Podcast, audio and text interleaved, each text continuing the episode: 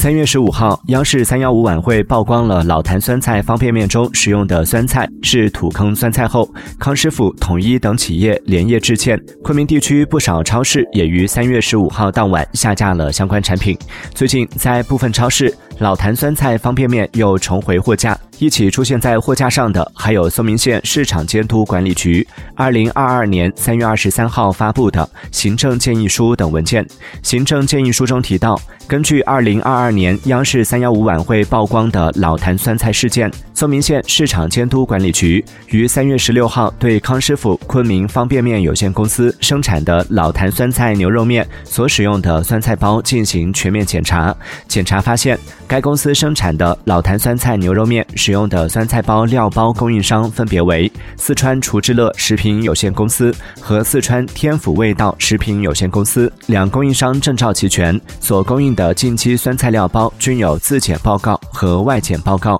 未发现央视三幺五晚会曝光涉事企业的产品。在经历了土坑酸菜事件后，你还会选择老坛酸菜牛肉面吗？